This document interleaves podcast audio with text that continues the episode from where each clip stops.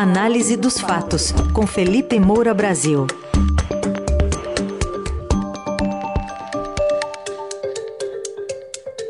Hoje em destaque os últimos números do Datafolha na corrida eleitoral que está chegando ao fim. Domingo, sem ser esse o próximo, é a eleição. Oi, Felipe, bom dia. Bom dia, Raizen, Carol, equipe da Dourada FM, melhores ouvintes. Sempre um prazer falar com vocês. Sextou. Bom dia, Felipe. Sextou, faltando nove dias para as eleições. Trazer aqui para o nosso ouvinte os dados do Datafolha. Lula voltando a ter chances de vencer a eleição ainda nesse primeiro turno, ao subir né, de 45 para 47, ou oscilar, né, como já que está dentro da margem de erro, chegando a 50% dos votos válidos descontados brancos e nulos. No levantamento anterior, anterior ele tinha 48%.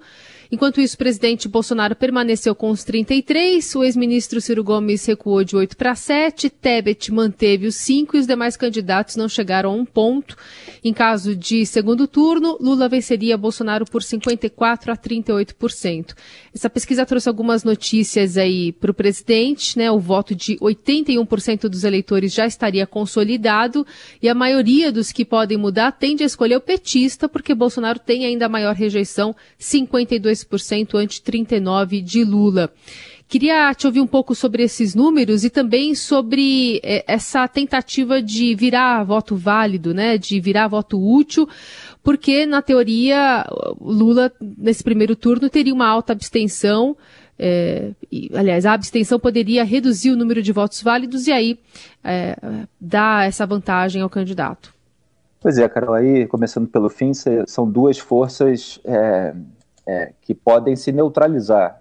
É, quer dizer, a abstenção, ela geralmente acontece entre eleitores de baixa renda e baixa escolaridade, que é justamente onde o Lula tem a maior vantagem. Então, isso acende um alerta na campanha petista e ele já está fazendo o um movimento para tentar evitar é, esse alto índice de abstenção, dando discurso, dizendo que quem não vota depois não pode reclamar. É, há uma mobilização aí da campanha do PT em relação a isso. É, e há assim, não há uma tendência alta registrada já nesse momento, embora possa acontecer nos próximos dias, é de migração de voto útil, é, principalmente ali do eleitorado do Ciro Gomes para, para o Lula. O que há é uma oscilação. Então o, o Ciro Gomes per, perdeu um pontinho, ele oscilou um ponto para baixo, a Soraya Tronic também perdeu um pontinho, e o Lula oscilou para cima esses dois pontos. É, não está assim muito claro de que vai haver um movimento ainda, mas isso geralmente acontece nos últimos dias, então a campanha do PT está investindo em todo esse apelo, usando inclusive os artistas, é, pessoal de música, de esporte, é, falando muito ali na internet, é, para que as pessoas mudem o seu voto para que o Lula liquide a fatura no primeiro turno. Os votos válidos já, já, já totalizam 50% a favor do Lula, ele precisa de 50% mais umzinho, né? um eleitor, é, para formar aí essa maioria e não haver o segundo turno. Jair Bolsonaro conta com a extensão dessa corrida eleitoral para que ele tenha mais tempo nessa tentativa de turbinar a rejeição ao Lula. É, o empecilho nesse caminho é a alta rejeição ao próprio Bolsonaro. Bolsonaro também tem aí uma torcida muito grande, é só o que ele pode fazer, é, por uma queda no preço dos alimentos, que é ali um fator de resistência ao voto nele. Ah, o orçamento doméstico ainda está pesando, é, a, apesar de a melhora de alguns indicadores econômicos, isso acontece no, na, na, macroeconomia, mas ainda não está sendo sentido na ponta da linha. É uma população de baixa renda para a qual Jair Bolsonaro não construiu um discurso ao longo desses quatro anos em que teve essa oportunidade é, desperdiçada a população de baixa renda está passando dificuldade e está é, muito mais com o Lula. O Lula cresceu nessa pesquisa Datafolha, é, principalmente nos seus próprios redutos eleitorais. Primeiro, vamos falar aqui do aspecto geral: são 14 pontos de vantagem no primeiro turno, 16 no segundo. Quer dizer, essa pesquisa ela acaba legitimando aquela pesquisa do IPEC. É, muita gente pensou que aquela pesquisa do IPEC estava completamente fora da curva, porque apresentava distância maior. Quer dizer, o Datafolha está se aproximando dela. Então, essas pesquisas estão mais ou menos batendo. É, no IPEC havia 15 pontos de vantagem, subiu para 16. No Datafolha havia 12, já subiu para 14, com 16 na projeção é, do, do segundo turno. O Bolsonaro estagnado, o que é muito preocupante para a campanha dele. É, então, o Lula cresceu é, cinco pontos entre aqueles que ganham até dois salários mínimos. Foi de 52 para 57%. E quando a gente vê a diferença, Jair Bolsonaro está com 24%. Portanto, são 33 pontos de vantagem do Lula no segmento de até dois salários mínimos, que é considerada a, população é, de baixa renda. Fica difícil, mesmo com é, eventuais crescimentos do Bolsonaro em outros segmentos, é, conseguir reverter essa desvantagem.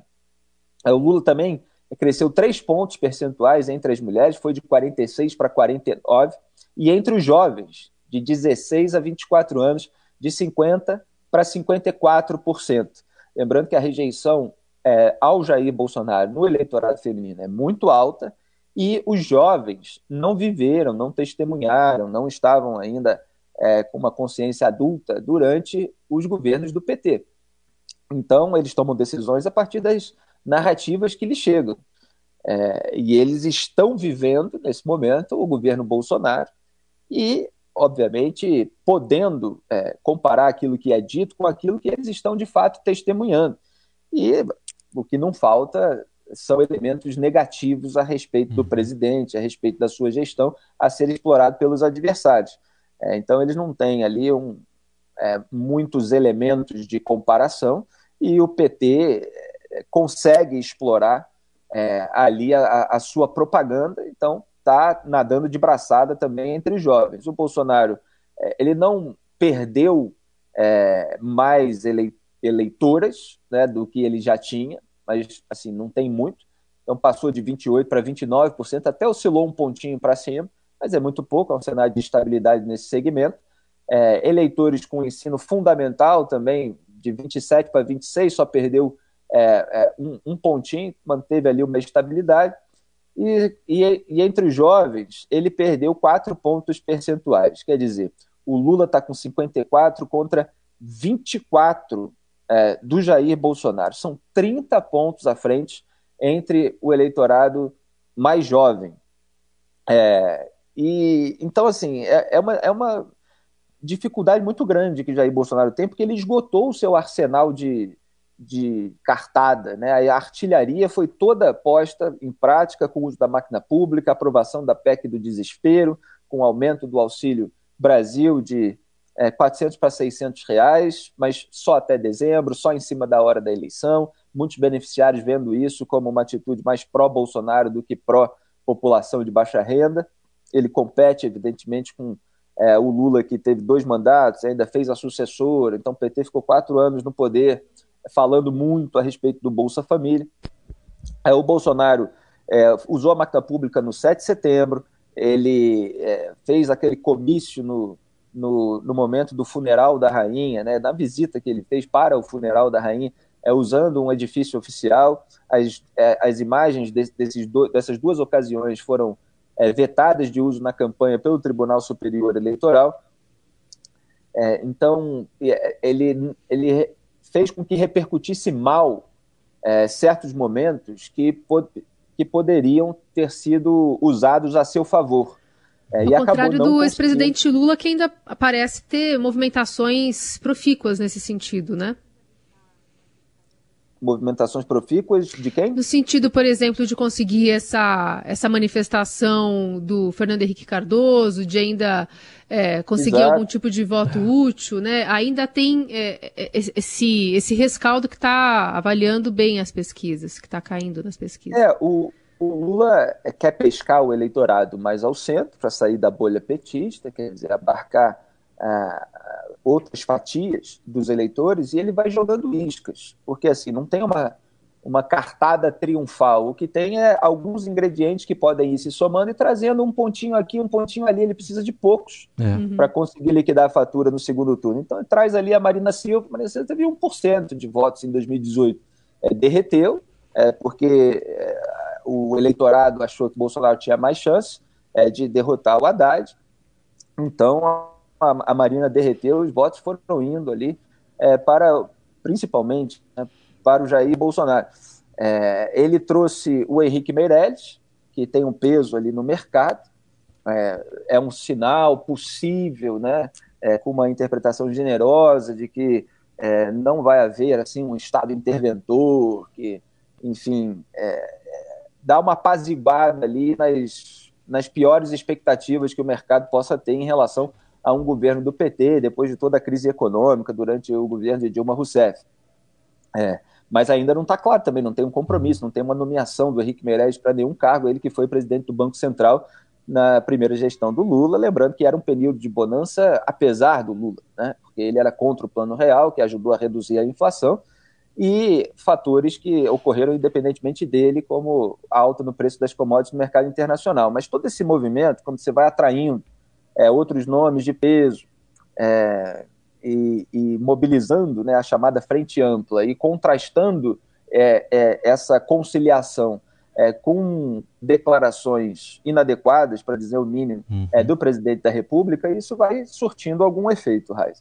O, o, Felipe, a gente tem notado pelas agendas, não só do Lula como do Bolsonaro, também de Simone Tebet e de Ciro Gomes, uma concentração nessa reta final no Sudeste, especialmente São Paulo, Minas e Rio de Janeiro. Eu estou vendo aqui a pesquisa presidencial nesses três estados. É, em Minas, por exemplo, Lula foi de 43 para 46, a vantagem era de 10 pontos, foi para 13. Em São Paulo, aí ele oscilou para baixo, está em 41 contra 34 do Bolsonaro, que subiu, oscilou um ponto para cima. E no Rio está um empate técnico. Lula caiu de 44 para 40 e Bolsonaro dois para cima, 38. Está 40 a 38, empate técnico. Faz sentido, então, essa concentração nesses três estados agora da disputa na reta final?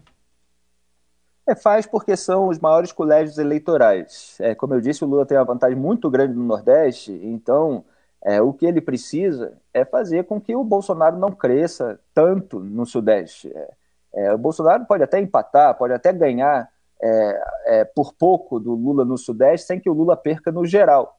E nesse momento, houve um encurtamento da distância.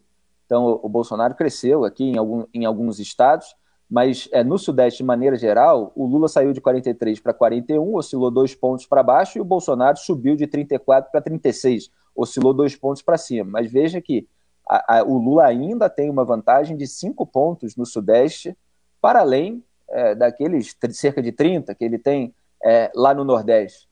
Então, é, é uma situação muito difícil para o presidente da República.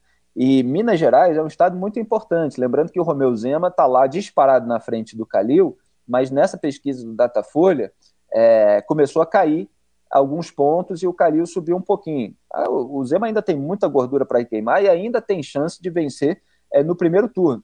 Está lá com 20 pontos de vantagem. É, mas é um movimento mais importante para a corrida presidencial. Como você falou, Lula teve um crescimento, quer dizer, ele, ele conseguiu ali é, é, estancar o eventual crescimento do antipetismo, o eventual crescimento é, do bolsonarismo. A gente está vendo a pesquisa nacional e a pesquisa estadual em Minas Gerais é, mostrando isso. É, há um receio na campanha do PT, evidentemente, de que o Romeu Zema, no segundo turno, apoie Jair Bolsonaro e ajude a virar votos. Mas é uma incógnita o quanto o Zema consegue virar votos já no segundo turno, depois de muita gente já ter feito as suas escolhas e a favor, é, virar votos a favor do Bolsonaro. Que não já é, Cláudio é Castro exatamente... tem conseguido, né, Felipe?